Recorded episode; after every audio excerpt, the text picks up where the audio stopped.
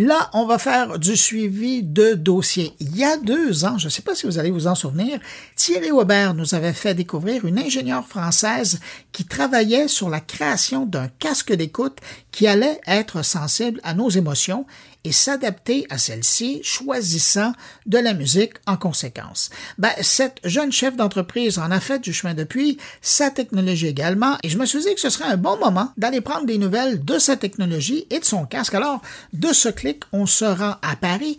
Bonjour, Athénaïs Aslati. Bonjour, Bruno. Athénaïs, j'ai l'impression que ça fait très longtemps euh, que je vous connais parce que je vous suis comme entrepreneur, comme ingénieur.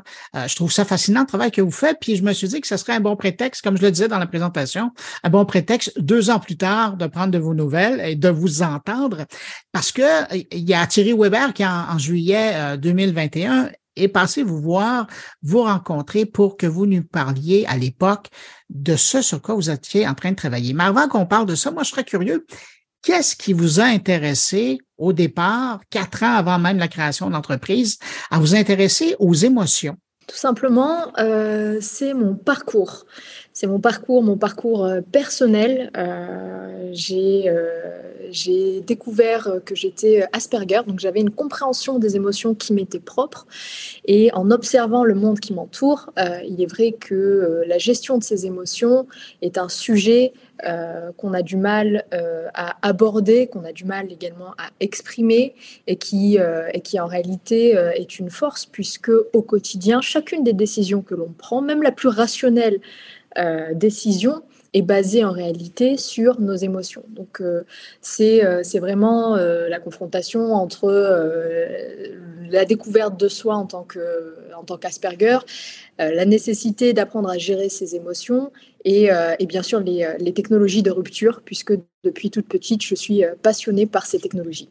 Et cette démarche-là d'associer musique et émotion, euh, c'est venu où ça dans votre processus? Alors au début, c'était uniquement la détection des euh, émotions, et au fur et à oui, euh, je me suis euh, vite rendu compte que détecter les émotions, c'est bien, mais notre cœur de métier chez Onbo, c'est de savoir déclencher une émotion. Et ça, c'est une première mondiale. Et on passe effectivement par euh, alors de la musique, c'est-à-dire que on va, va détecter en temps réel vos émotions, on va adapter du contenu musical pour vous amener d'un état émotionnel à un autre. Donc ça, c'est une brique que l'on a développée. Et il y a d'autres briques, comme dans le, dans le domaine du visuel maintenant, vers lequel on s'oriente. Mais là, vous allez m'expliquer votre cheminement parce que à l'époque, il y a deux ans, quand Thierry vous a rencontré, c'était de la technologie Orphée, c'était le casque aussi qui représentait physiquement cette technologie-là. On avait l'impression que vous alliez puisque la technologie était développée, il fallait évidemment la peaufiner, avancer on avait l'impression que vous alliez mettre sur le marché un casque. Puis après, on a eu l'impression que vous alliez plutôt utiliser tout ce que vous aviez appris pour développer une technologie que vous alliez euh, ben, vendre ou permettre à des tiers d'utiliser. Puis depuis un certain temps, on a l'impression que vous vous êtes revenu à l'idée de non, on va faire notre casque et on va le mettre sur le marché. Est-ce que je vous suis dans votre cheminement d'entrepreneur ou est-ce que je vous ai perdu à quelque part? Alors, au tout début, on parlait effectivement beaucoup du casque euh, parce que c'était euh, c'était également une première euh, d'intégrer dans un casque audio ce qu'on appelle un électroencéphalogramme, cet outil qui permet de mesurer l'activité cérébrale de l'individu. Mais en réalité, on n'a jamais changé. Ce qui a changé, c'est notre communication. Et ça, c'est assez, assez drôle puisqu'on nous le dit très souvent, la technologie reste la même. La technologie première, c'est la détection des émotions que ce soit par un casque EEG euh, ou d'autres biocapteurs. À, l'heure actuelle, on est une plateforme multimodale, c'est-à-dire qu'on utilise d'autres biocapteurs. Il y a l'électroencéphalogramme. Mhm. Maintenant, on utilise la caméra. On utilise via des montres connectées aussi votre euh, sudation, l'EDA, c'est-à-dire l'activité dermale, votre rythme cardiaque. Bref, tous ces biocapteurs-là, couplés à une trace numérique, nous permettent de détecter les émotions. Donc on reste dans le même univers de la détection des émotions. Et, ça, et on continue, on poursuit avec des algorithmes d'hyper-personnalisation, des algorithmes de recommandation. Donc en réalité, on a euh, la technologie reste identique, c'est toujours la même. Ce qui a changé, ce qui a évolué, c'est notre communication. Puisqu'effectivement, euh, quand on échange euh, avec des fabricants de casques, on ne parle pas d'intégrer le hardware, on parlait déjà d'intégrer du software. C'est eux qui développent le hardware et nous qui leur vendons sous forme de licence le software. Mais ultimement, est-ce qu'on aura un jour votre casque, il sera sur les tablettes et on pourra l'acheter? Alors, nous, on vend en B2B, on ne vend pas en B2C. Donc, ce n'est pas notre casque euh, qui sera sur le marché, ce sera nos algorithmes euh, qui seront accessibles euh, au grand public par des industriels. Euh, vous parlez de votre communication qui s'est modifiée euh, au, fil du temps, puis je trouve ça intéressant parce que vous parlez encore d'algorithmes. Puis à l'époque, c'est de ça que vous parliez, mais entre-temps, j'ai vu à quelque part, je me souviens plus où, mais vous parliez de euh, l'intelligence artificielle, de l'hyper-personnalisation par les émotions. Et ça, je trouve ça intéressant parce que Autant il y a deux ans, on parlait beaucoup d'algorithmes et de leur importance et, de ce qu'ils permettaient de faire au niveau du traitement de autant aujourd'hui, on parle de l'intelligence artificielle. Est-ce que vous avez l'impression que maintenant, d'intégrer le mot intelligence artificielle à votre communication, ça rend plus intéressant votre produit à certaines personnes? Il rend euh, plus compréhensible parce qu'on a toujours fait de l'IA. En réalité, on mhm. fait exactement du deep learning. C'est une catégorie mhm. d'IA pour des réseaux de neurones. Donc, on a toujours euh, développé ce type de technologie, mais parler d'intelligence artificielle il y a deux ans ou de réseaux de neurones ou de deep learning restait quand même assez inconnu. Jusqu'à l'heure actuelle, en réalité, euh, quand vous regardez sur les réseaux sociaux ou dans les médias, on se rend compte que beaucoup font l'amalgame entre un algorithme une intelligence artificielle et qu'est-ce qu'une donnée derrière qui est, mhm. qui est traitée. Donc il faut réussir à faire cette distinction. Donc on a ce rôle également euh, d'avoir une communication qui soit simple, qui soit éclairée maintenant, euh, accessible au grand public pour euh, voilà, démystifier ce que l'on fait puisque ça reste une technologie dite de rupture. Est-ce que c'est de la pression sur vos épaules, ça, d'avoir autant d'attention de la part à la fois des médias, mais à la fois aussi des gens de l'industrie? Parce que je regarde, il n'y a pas un mois qui se passe sans qu'à un moment donné, vous soyez invité par un géant de l'informatique ou un géant de l'audio euh, qui vous invite à venir parler de ce que vous êtes en train de faire. Euh, je regarde au niveau du financement de, votre travail. Très tôt, Orange s'est intéressé à, ce que vous faisiez. Vous avez eu des bourses, vous avez l'encouragement euh, financier. Est-ce que ça, c'est... Comment vous percevez tout cet intérêt autour de vous et de ce que vous faites? Alors, je reste euh, complètement focalisée sur euh, nos objectifs en interne. Euh, donc, c'est une bonne chose d'avoir cette, cette, attention, puisque ça permet déjà de démocratiser ce que l'on fait, de rendre accessible, de montrer qu'il est possible de développer ce type de technologie, euh, même en étant une femme, puisque effectivement, quand j'ai rejoint Orange, j'ai rejoint le programme Femmes Entrepreneuses également euh, de, Orange. Donc, c'est vraiment euh, rendre accessible à tous ce que l'on fait et ces technologies dites de rupture.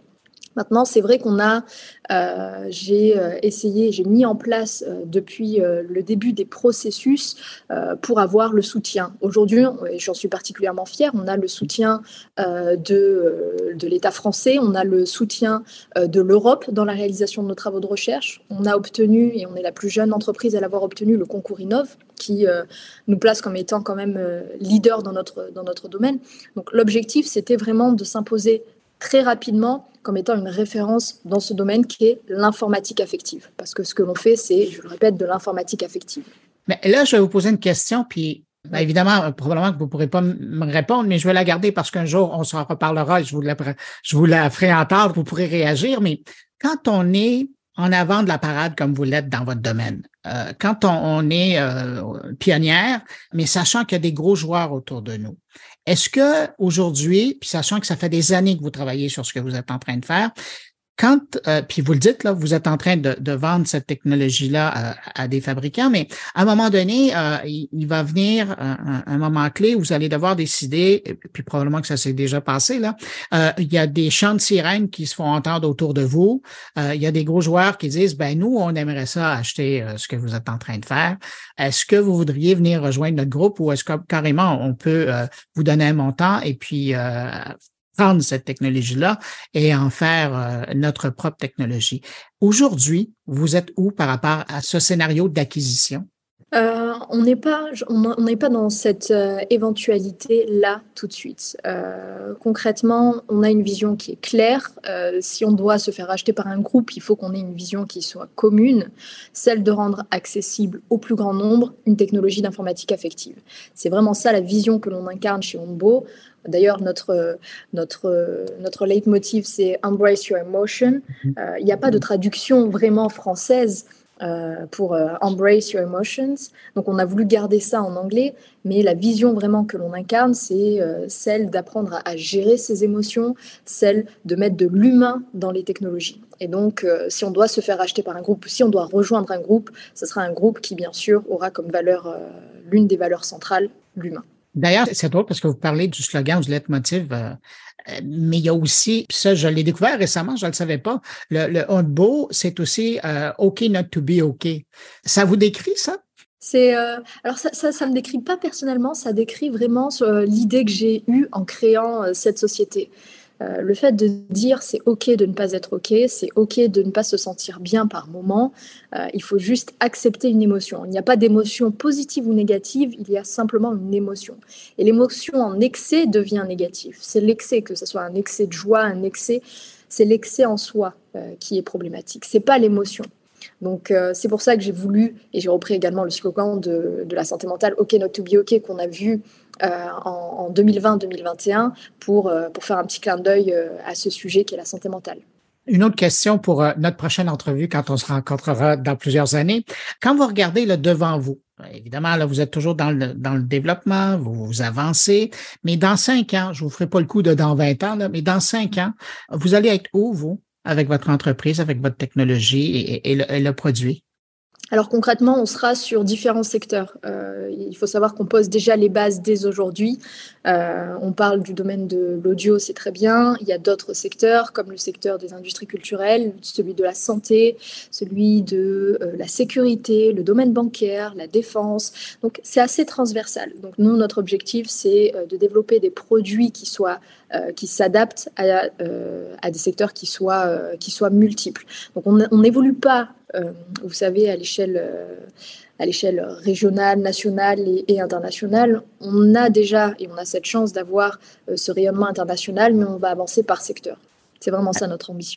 Athénaïs Oslati, ingénieure en mécanique, fondatrice et PDG de Hotbo.